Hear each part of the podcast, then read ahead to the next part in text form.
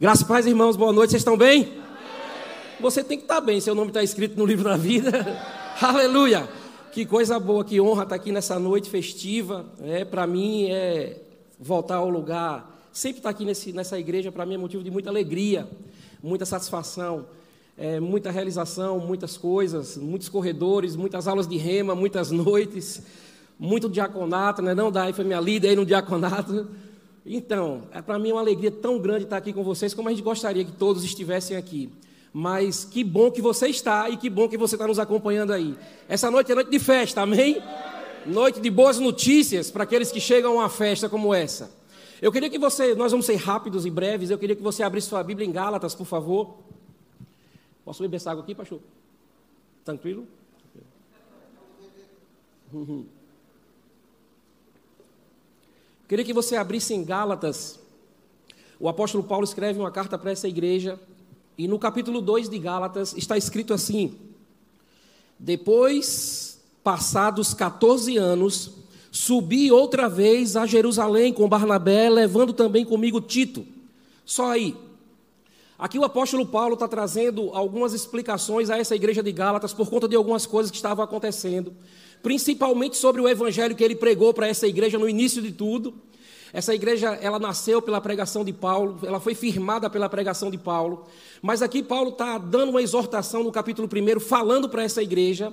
Mas quando chega aqui no capítulo 2, ele diz assim: depois de 14 anos, depois que se passaram 14 anos, eu voltei outra vez para Jerusalém. Aqui eu e você podemos entender o que Paulo está falando sobre a trajetória dele até ele voltar para Jerusalém. Quando Paulo volta para Jerusalém, aqui nessa ocasião que ele está citando aqui em Gálatas, ele volta para dar início às suas viagens missionárias, ele volta para dar início, literalmente, ao seu chamado apostólico. Até então, Paulo havia passado 14 anos, ele passou três anos andando por Damasco, andando por, pela Arábia, ele passou mais três anos andando pela Síria, andando pela Cilícia. Depois, Barnabé encontra Paulo e vai levar ele para poder ensinar Paulo, e isso o tempo vai passando, mas tempo de preparação nunca é tempo perdido. E depois de 14 anos, Paulo diz: depois de 14 anos, enfim, o Espírito Santo decidiu: eu estou pronto. Depois de 14 anos, o Espírito Santo está pronto. E agora que está pronto, vai começar de fato o ofício apostólico. Quem tem ouvidos, ouça o que o Espírito está dizendo para a igreja. Depois de passado 14 anos, chegou o momento do ofício apostólico, anunciado desde o ventre materno, começar a se cumprir literalmente. Até 14 anos, tudo já sabia que tinha que acontecer. Paulo era apóstolo, mas o ofício apostólico ainda não tinha começado. Mas Paulo já estava andando pregando o evangelho. Muitas pessoas tinham medo de Paulo, mas o ofício apostólico, aquilo pelo qual ele de fato nasceu, precisou passar 14 anos. Quando Paulo entrou no 15 ano, depois daquele encontro dele com Jesus, de fato aquilo pelo qual ele nasceu começou. Esses 14 anos de Paulo foram como um avião taxiando na pista para decolar. Eu quero dizer que esses 14 anos que já se passaram dessa igreja não foi nada mais, nada menos do que uma, um taxiar. Era uma aeronave, uma grande aeronave, taxiando, apenas taxiando apenas taxiando para o grande voo. E não é um voo definitivo, é um voo com algumas conexões, como, como em Vitória da Conquista. É um voo com, com algumas conexões. Voo com conexão em Pojuca, voo com conexão em Feira de Santana, voo com conexão na Liberdade, voo com conexão em Itabuna, voo com conexão em Santa Rita de Cássia. Aleluia. Tem muitas conexões que essa aeronave vai precisar fazer, mas agora ela está pronta para decolar. Passado 14 anos. Passou. E que coisa maravilhosa olhar para os 14 anos passados aqui naquelas fotografias. Que coisa maravilhosa. A vereda do justo é como a luz da aurora. Passou 14 anos e foi maravilhoso. Imagine os próximos 14. 14 anos. Ela faz menção a uma boda de cristal. 14 anos faz menção a uma boda de cristal.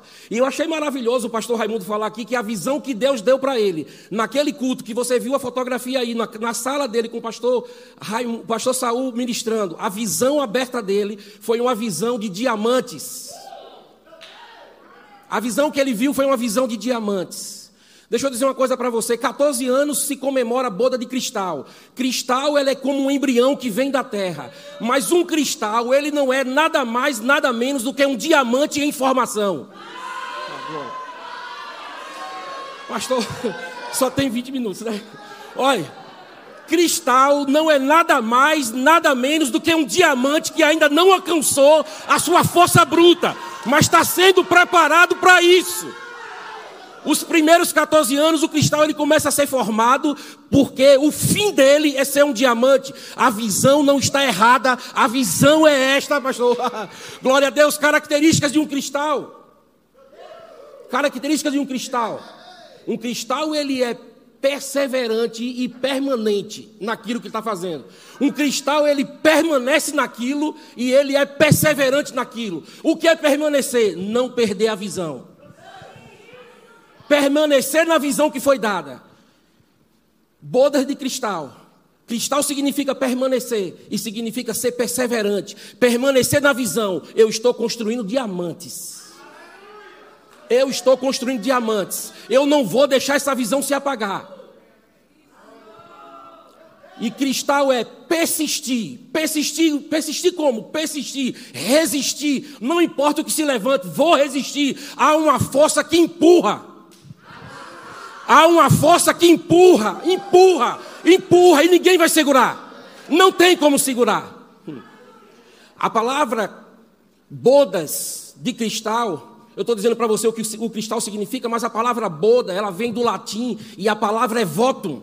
A palavra voto é o que significa a palavra boda. Quando diz boda de cristal, está falando voto de cristal. E voto, a palavra voto, V-O-T-U-M, no, no sentido literal dela, significa renovação das promessas que foram feitas com base em juramentos. Hoje estamos comemorando boda de cristal. Hoje é dia, pastor Ivânia, de renovar, renovar as promessas que tiraram vocês de lá de Aracaju para vir para essa terra. É, é, um tempo de fazer um voto. O voto é o que? Eu vou reafirmar. Qual foi o propósito que fez eu arrumar minhas coisas, sair daquela terra e vir para uma terra que eu não conhecia? O nome disso é voto. Houve voto, houve promessas, houve juramentos lá atrás. É isso que significa boda de cristal. Votos, renovação de votos. Lembrar outra vez qual foi a motivação. Lembrar outra vez daqueles diamantes debaixo daquela mesa. Eles não estão mais debaixo daquela mesa. Esses diamantes estão espalhados em conexões que essa aeronave vai fazer. Conexões, escalas, conexões.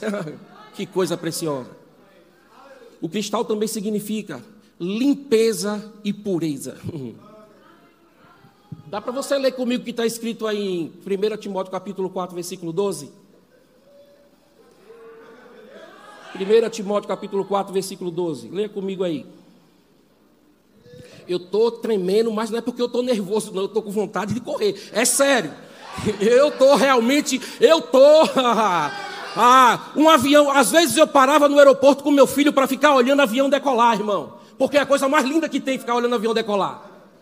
E eu estou diante de um avião que está pronto para decolar. Ele está pronto, irmão. Terminou o taxiamento que tinha que acontecer já está checado os instrumentos, já estão checados a posição do vento, já está checada a temperatura, já está tudo checado, agora é só está autorizado, pode decolar. Cristal também significa limpeza e pureza. 1 Timóteo capítulo 4, você foi aí comigo? Eu vou parafrasear para você. Eu não me lembro exatamente todo o versículo, mas apenas o apóstolo Paulo instrui Timóteo, dizendo: Timóteo, que ninguém possa é, menosprezar a sua mocidade, a sua juventude, mas você tem que ser o padrão para essas pessoas. A igreja de Salvador, ela está chegando num ponto agora que vai chegar num, num nível de padrão para muitas pessoas para muitas igrejas. E Paulo está dizendo assim: sabe qual é o padrão que eu quero de você? Você vai precisar ser padrão na palavra, você vai precisar ser padrão no procedimento, ou no comportamento, ou na limpeza. Vai ser, é hora de limpeza. Porque um símbolo do cristal é limpeza. O cristal, o cristal ele é límpido, transparente, não tem nada o que esconder. E limpezas vão precisar acontecer. Ou melhor, limpezas já estão acontecendo. Limpezas já estão acontecendo. Ei, irmão, deixa eu dizer uma coisa para você: limpeza também significa poda. Deus poda. E poda produz crescimento. O nome da técnica agrícola chamada poda é limpeza. E Paulo diz: Eu vou precisar que você seja limpo no procedimento limpo no procedimento, no testemunho, no procedimento, na palavra, na fé, no amor. E ele diz a última coisa: na pureza. Cristal é significado de limpeza e de pureza. Paulo diz: Eu preciso que você seja puro. O que é puro, irmão? Puro é justamente não deixar que as coisas do mundo se infiltrem aqui dentro. Um cristal ele é puro e transparente porque não existe nada mundano dentro da igreja. E não se cria, não se cria num ambiente de pureza, sujeira não se cria porque é logo detectada. Um cristal tem muitas formas, onde diferentes convivem em harmonia. Se você pegar um cristal, você vai olhar que ele é muito diferente na sua forma, mas diferentes, mas eles estão convivendo juntos. E por fim, um cristal, ele carrega duas características maravilhosas: a característica da sabedoria e do poder. E o apóstolo Paulo escrevendo em 1 Coríntios capítulo 2, versículo 4, ele diz: "A minha palavra e a minha pregação não consistirão em palavras persuasivas de sabedoria humana, mas em demonstração de espírito e de poder, para que a vossa fé, para que a vossa fé não se apoie no meu conhecimento ou no conhecimento humano, mas no poder de Deus." Aqui é um avião em que você não vai entender muito algumas coisas, mas você vai experimentar o poder de Deus aqui dentro desse lugar. Ou melhor, você tem experimentado, porque eu já experimentei quando passei por aqui, eu tenho experimentado e provado distante daqui, porque o manancial tem me alcançado lá. E um dos significados é do cristal: sabedoria e poder. E o Senhor vai estar liberando uma uma unção tão poderosa de sabedoria nesse lugar. E manifestação de poder tão poderoso aqui nesse lugar. Que decolar um avião com o poder daqueles motores não significa nada diante daquilo que Deus vai liberar aqui. Irmão, Gálatas 3:29 diz que nós somos herdeiros legítimos de Abraão. Herdeiros legítimos de Abraão. Herdeiros de quê, pastor? Das promessas. Eu poderia passar a noite inteirinha dizendo para você quantas promessas foram, mas eu vou dizer só duas: estrela do céu e areia do mar. E agora essa igreja está entrando numa, numa, numa estação de receber essa legítima herança. Estrelas do céu, pessoas salvas. Estrela do céu, pessoas salvas.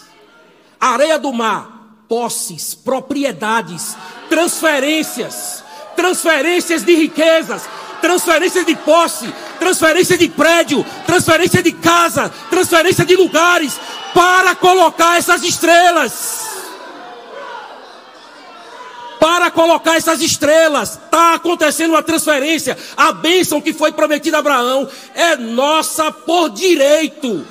Nós não estamos pedindo a Deus e Ele nem está fazendo favor para mim para você, Ele está apenas cumprindo o que Ele prometeu. Aleluia. Você pode ficar de pé? Ore comigo assim. Anjos, espíritos ministradores. Nós somos os herdeiros legítimos da bênção de Abraão. E nessa noite comemorativa de aniversário, nós damos duas ordens. A primeira, vá buscar as estrelas.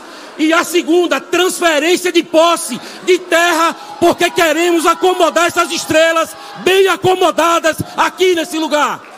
Aleluia! E mais, para terminar, vão rápido, pode dizer para os anjos. Vão rápidos, porque nós estamos rendendo graças àquele que prometeu. Aleluia!